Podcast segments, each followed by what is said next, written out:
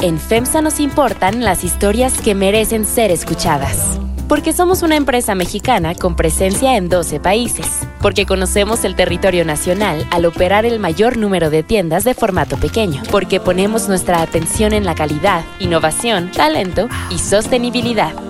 FEMSA y así como suena te presentan Bote Pronto, un debate sobre la marcha.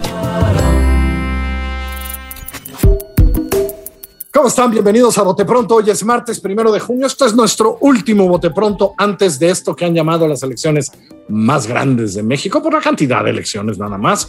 Eh, estamos como siempre aquí, Nacho Marván. Nacho, ¿cómo estás? Bien, todos tranquilos. Buenas tardes a todos. ¿Estás tranquilo? Hijo, solo tú. Salvador Camarena, ¿cómo estás? Intranquilo para contrastar. Eso, para empezar a discutir con Nacho, Salvador Camarena está intranquilo. María, ¿tú bien? Yo bien, yo bien. Eso, muy bien. Salvador Camarena, Dígame usted. ¿va a ganar todo el presidente López Obrador el, el domingo? ¿Todo? No, no, eso es Ah. imposible. Eso es imposible. Pero yo creo que eh, de verdad que eh, hay que llegar a este momento en la lógica de no subestimar a los electores.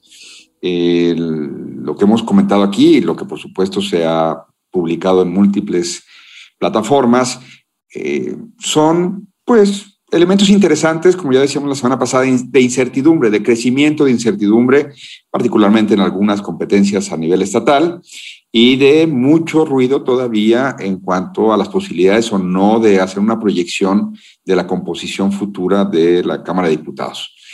El presidente llega, hoy el financiero nos regala una encuesta con un impulso una vez más en su aprobación, eh, por lo que sea, pero uno de los factores que también están incidiendo, según estos números, ha sido la vacunación. Esta semana ha iniciado la del grupo de los 40. Yo no hago esa cosa de eh, explicar la aprobación del presidente a raíz de que eh, los grupos están viendo que la vacuna se acerca a ellos. Por ejemplo, María, que ya próximamente podrá tener en su oferta por su grupo de edad, eh, a su alcance una opción de vacuna, pero sí es cierto que en algo le ayudará al presidente a presentarse como alguien que hizo un esfuerzo en un momento muy complejo del planeta y se le pusieron al servicio de los mexicanos varias opciones de vacunación. Entonces, algo le ayudará, pero no es, yo creo, una elección que pueda explicarse con un solo dato, con una sola fórmula. La vacunación ayudará, pero también la pandemia ha sido una tragedia de cientos de miles de muertos y miles de ellos seguramente pudieron haberse evitado con otras políticas. De eso habrá tiempo de analizarlo y llegar al detalle. Creo que sobre todo tenemos una elección marcada por otras eh, circunstancias. Un activismo del presidente desinhibido, indebido y posiblemente ilegal, pero no necesariamente inusual en él, en su perfil de antaño y en su presidencia misma. Y también, digamos que hay que ver que la oposición tampoco formuló que yo haya advertido un discurso muy claro o muy eh, atractivo y al mismo tiempo necesariamente hay que reconocer que quizá también van a ganar más de lo que inicialmente habíamos pensado. Así arrancaría, Carlos. María Scherer, después de arrancar así, ¿qué crees? ¿Cómo vamos a amanecer el próximo lunes? Eh, pues yo creo que más o menos donde estamos, Carlos, pero eh, bueno, no donde estamos todos. Morena más o menos donde está, creo que con un, con un puñito de diputados menos. Eh, y pues lo que es el, crecimiento de Morena va a ser pues en, el, plano de las gubernaturas, ¿no? Va a gobernar, eh, si, si, las encuestas salen más o menos como estamos viendo eh, los promedios de ellas, pues va a gobernar casi la mitad del país, ¿no? Porque gobernaría, además de los estados que ya tiene, que son eh, Ciudad de México, Chiapas, Morelos, Puebla, Tabasco y Veracruz, gobernaría Baja California, Colima, eh, Guerrero, quizá Michoacán, esa están, veremos todavía, Nayarit, Sinaloa, quizá Sonora, Tlaxcala y casi seguramente Zacatecas. Eh, creo que no es un, este, aunque hay muchos analistas que dicen que, que, lo único que le importa al presidente son, es cómo quede conformada la Cámara de Diputados, pues yo creo que, que el, el, paso siguiente, que está cinco minutos después del domingo, que es la elección del 2024, pues sí es importante la cantidad eh, de población que uno gobierne y la cantidad de estados que, en los que uno detente, cada partido detente el poder. Ahora, este, la alianza, creo que, creo, no, sé si lo dije la vez pasada, pero yo creo que si alguien va a perder, aunque va a haber muchas lecturas, es la alianza. La alianza como alianza, pero creo que también hay que ver qué va a pasar con los partidos en, en lo individual, ¿no? ¿Qué le va a pasar al PAN? Este, pues lo más seguro es que vaya a perder Nayarit, que ya había eh, gobernado durante dos periodos seguidos, y, y, lo demás lo conserva, Carlos. O sea, el PAN no avanza nada, va, va, va, va a decrecer un poco en términos de, de, estados gobernados, ¿no? Lo mejor que le puede pasar es conservar los estados que tiene, ¿no? Que son Baja California Sur, eh, Chihuahua, Chihuahua, y quién sabe, porque Chihuahua también está muy apretado, y Querétaro, y, y bueno, mantiene los otros estados que, que tenía, ¿no? Aguascalientes, Durango, Guanajuato, Yucatán y Sí, sí, los que ya estaban. Es decir, tu argumento es de que hubieran ganado separados lo mismo que van a mantener. Ahora, eh, eh, el PRI sí, por un lado se dice que puede tener una de las peores jornadas electorales de su vida y que puede crecer en número de diputados, pero en cuanto al, al territorio que gobierna, bueno, pues ahí sí va a ser el gran, el gran perdedor. Nacho Marván. ¿Cómo están todos bien? A ver. Ah, yo creo que ya bien? El, todos el, están bien. El promedio, el promedio o consenso de las encuestas, sean estas buenas, malas o regulares, creo que ya está bastante, bastante asentado, de que Morena será la primera minoría en Cámara de Diputados, pero muy difícilmente llegue a la mayoría absoluta, e inclusive el bloque, digamos, de Juntos Haremos Historia, puede quedar cerca de la mayoría calificada, pero difícilmente va a llegar, digamos, esa, esa es una. Y en las gubernaturas también creo que se ha ido creando un consenso o una percepción de que pues, el PAN conserva la, las suyas o tiene altas probabilidades de conservar las suyas, este, y Morena pues se lleva unas 8 o 9, lo cual es un quitazo, porque simple y sencillamente de las, de las que tiene nada, más tiene, nada más tiene una, y no está claro bien cómo se posicionó Morena eh, en esos estados donde pues, este, es un partido nuevo y demás. Creo que hay dos puntos que son bien interesantes y que creo que Salvador tiene toda la razón de que pues falta que dicen los electores. Una cosa es lo que digan las encuestas y otra cosa y cómo responden los encuestados y otra cosa es ya cómo, cómo se va a votar. Un punto que, este, que se está discutiendo este, o que se está tomando en cuenta para decir hay cierta incertidumbre, no sabemos qué va a pasar, es si hay o no sobreestimación de, de, de Morena. Históricamente, digamos, cuando el PRI, fue una mayoría amplia y cuando entraba en la mayoría, siempre arrancaba, digamos, siempre existió una sobreestimación que no necesariamente se, se manifestaba el día de la elección. Es la misma historia, no es la misma historia, hasta qué punto sí, hasta qué punto hay gente que oculta decir que va, que, que, va a votar por otro y dice que va a votar por Morena, o no la están midiendo bien. Hay ese punto, digamos, este, de, de incertidumbre o como que están viendo. Y ojo con los gobernadores, porque más o menos, como, como, como hemos dicho, pero históricamente los mayores errores en, encuestas, en encuestas han sido, digamos, en elecciones de gobernadores, donde hay más sorpresas y de repente se cambia, el elector dice una cosa y las encuestas dicen otra, es donde hemos tenido históricamente, digamos, casos más, más, más, más complicados. Y yo sí quiero resaltar la complejidad, digamos, que significa para las encuestas esta elección. O sea, no está claro cuál es la relación entre lo local y lo federal, hasta qué punto lo federal jala o no jala. Pero además no es una elección en donde haya una combinación tradicional entre lo local y lo federal. Porque, bueno, sí, tenemos 15 gubernaturas, 15 gubernaturas que, este, que no significan más allá, digamos, de 90 distritos, no llegan al tercio del electorado. Pero, ojo, tenemos 2.000 municipios en donde van a estar las grandes ciudades y eso puede tener, digamos, un peso en el voto en un sentido o en otro. El otro día este, hicimos un ejercicio, Carlos y yo, de la pura y simple Ciudad de México, y tú ves cómo ahí el pleito, digamos, es alcaldía por alcaldía, ¿eh? olvídate que si Claudia o que si Andrés o que si el demonio, digamos, ahí es, se está peleando territorialmente alcaldía por alcaldía, y en México, pues hay voto cruzado, pero tampoco es de una gran magnitud. Entonces yo es donde pondría, digamos, un poco, este, sí, hay un consenso o un promedio de encuestas, pero hay elementos de incertidumbre que hay que tomar con cuidado. Hemos hablado de Morena y hemos hablado de, de, de la alianza.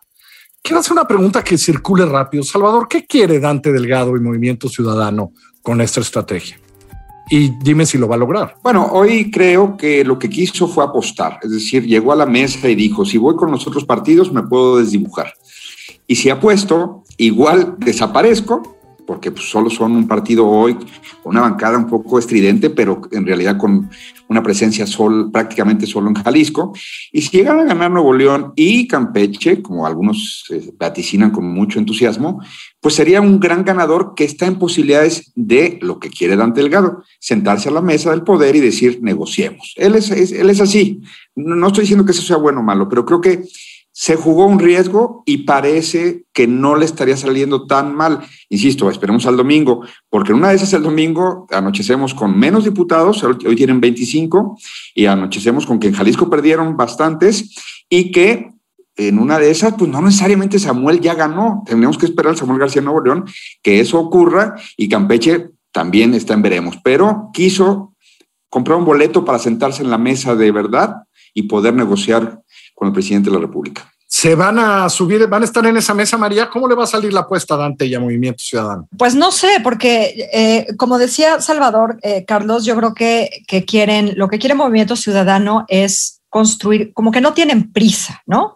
Construir una opción más a largo plazo, que en el plazo inmediato pues es una opción claramente local y depende, para convertirse en un actor de talla nacional, pues depende de estos dos posibles triunfos, ¿no? Eh, el de Nuevo León y el de Campeche, pero lo que es cierto es que no está eh, claro, no está ganado ni uno ni el otro.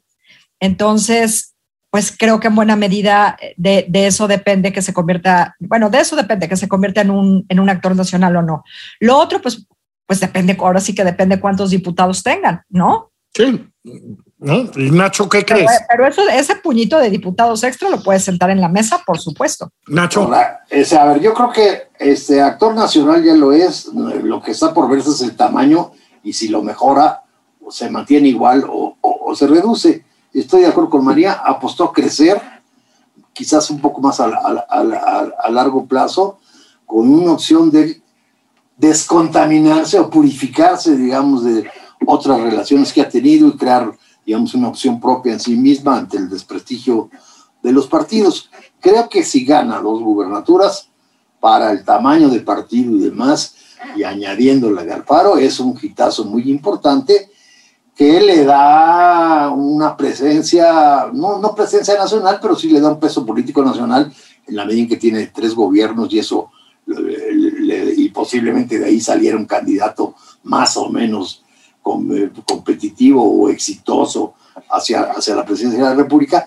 Y en Cámara de Diputados parece ser que la apuesta no le va a salir eh, tan bien porque pues a lo sumo mantendrá o crecerá muy poquito o mantendrá lo que tiene y dada la... Pero sin embargo, aquí estoy viendo un poco cómo pueden acomodarse las cosas.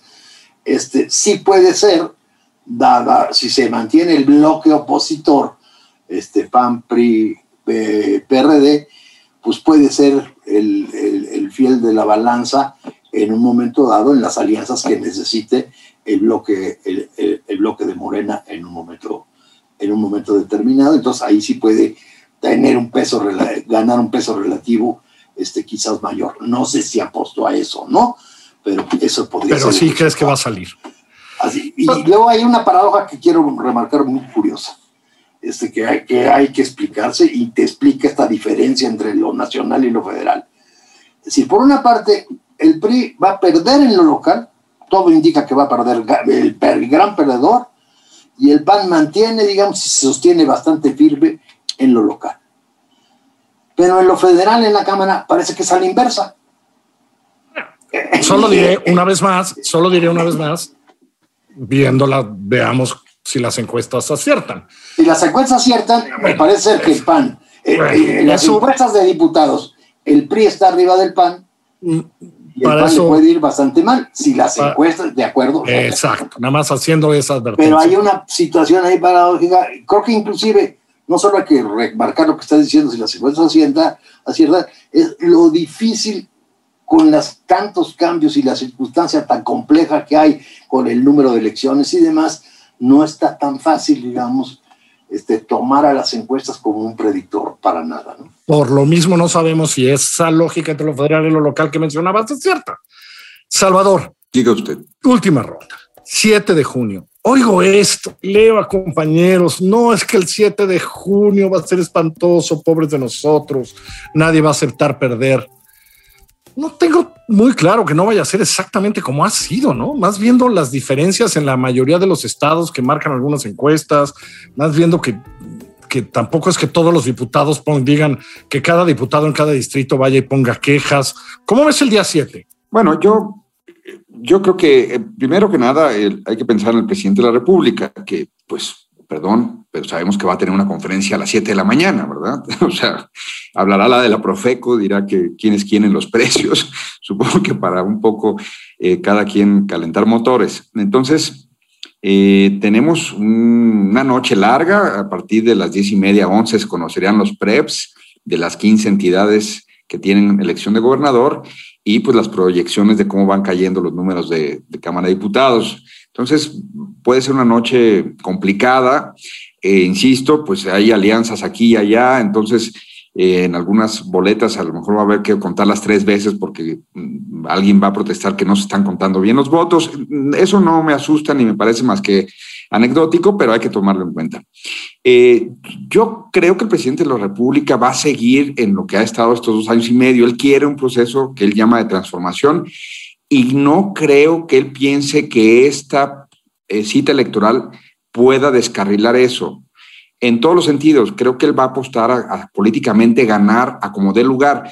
Eh, cuido mis palabras, yo no estoy diciendo que esto quiere decir vulnerar el proceso, socavarlo, reventarlo. Estoy diciendo que políticamente él va a tomar decisiones para ganar, para que con los resultados cómo toma ventaja de los mismos, cómo negocia con quién, cómo aprieta a quién políticamente para seguir adelante. Eso creo que no hay que perderlo de vista. El presidente no va a estar sentado, no es un presidente como Fox, Calderón o Peña sentado para ver qué perdió y, acomodarse a la nueva circunstancia. Es al revés, cómo acomoda la circunstancia a lo que él quiere y creo que ese es el eje de todas las negociaciones que ocurrirán a partir del día 7.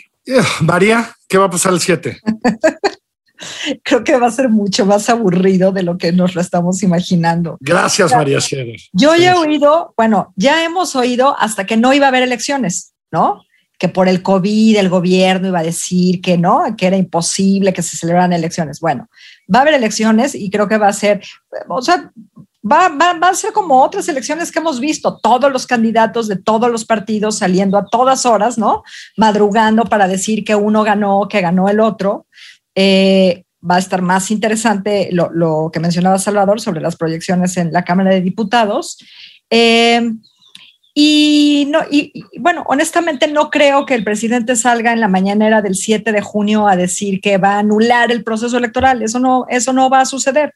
Eh, me parece mucho más razonable lo que dice Salvador, ¿no? va a decir que ganó, se va a quejar, como en el 2018, arrasó y ahí estuvo quejándose de Puebla, ¿no? Creo que algo así va a pasar. No le va a ir tan mal como unos suponen y tendrá un par de quejas por ahí el presidente, pero no va a poner en riesgo el proceso electoral. Eso pienso. Nacho Marván. A ver, yo lo primero que remarcaría es, si hay, hay alguien que no creo que pueda sorprenderse con lo que pase, será el presidente, porque si alguien conoce y tiene encuestas y tiene mediciones ya más o menos ahorita sabe cómo está la cosa, ahí vemos la declaración de, de Monreal de ayer, entonces no, no lo va a tomar, es muy difícil que lo tomara por sorpresa algún resultado, ¿no? Entonces, ahí. Un presidente beligerante el día 7, pues simple y sencillamente no se nos olvide que ese mismo día llega, eh, al día siguiente llega Kamala, entonces tampoco puede, Kamala Harris, entonces tampoco puede estar así muy, muy, muy, muy beligerante, eh, que digamos. Y este... No, seguro piensa que Kamal habla inglés y no le va a entender, ¿no, Nacho? Son agendas distintas. no, no, no, no, no, no, no, por favor, Salvador, así. estás fuera de foco, maestro. Por supuesto que sabe a, quién va a ver, cómo la va a ver y lo que significa, digamos, este, eh, estar aquí. ¿eh? no. Sí, no, digamos, bueno, eh, bueno, este, no, yo no veo, digamos, un presidente muy beligerante, en primer lugar, porque no creo que sea sorprendido, este, y creo que en términos de los gobernadores va a tener ganancia suficiente, aunque no es una cosa directa, pero sí le da una presencia importante en, el país para, para, el, número, el número de gobernadores. Y en la Cámara, pues sí va a estar en juego un poco lo que incluso ya lo dijo hace más de un mes. Dice, bueno, pues lo que va a estar en juego es la definición del presupuesto, fundamentalmente. Entonces, bueno, pues si se hace un bloque y me impone un presupuesto, pues simple y sencillamente lo veto. Ya veremos quién tuvo razón sobre nuestro día 7 y lo vamos a hablar el día 8 de junio aquí en este Bote Pronto. María Scherer, te mando un abrazo. Otro ustedes, gracias. Salvador, gracias. Cuídense mucho y voten. Voten, voten. Nacho Marván, que te vaya muy bien. Ándele, buenas tardes a todos. Esto es Bote Pronto. Nos pueden escuchar en así como suena.mx, en iTunes Podcast, en Spotify, en Himalaya o en cualquiera de las aplicaciones donde usted escucha sus podcasts. Soy Carlos Puch, que le vaya muy bien. Vaya a votar el próximo domingo. En FEMSA nos importan las historias que merecen ser escuchadas. Porque somos una empresa mexicana con presencia en 12 países. Porque conocemos el territorio nacional al operar el mayor número de tiendas de formato pequeño. Porque ponemos nuestra atención en la calidad, innovación, talento y sostenibilidad. Así como suena y FEMSA presentaron Vote Pronto, un debate sobre la marcha. Así como suena y FEMSA presentaron Vote Pronto, un debate sobre la marcha. La dirección editorial es de María Scherer la producción ejecutiva de Giselle Ibarra. Yo soy Carlos Puch, quien trabaja con todo este equipo, y le presento cada semana nuestras historias. Estamos en así como suena.mx, en Google Podcasts, en iTunes, en Spotify, en Himalaya, en Deezer, en Amazon Music o allá donde usted escuche sus podcasts.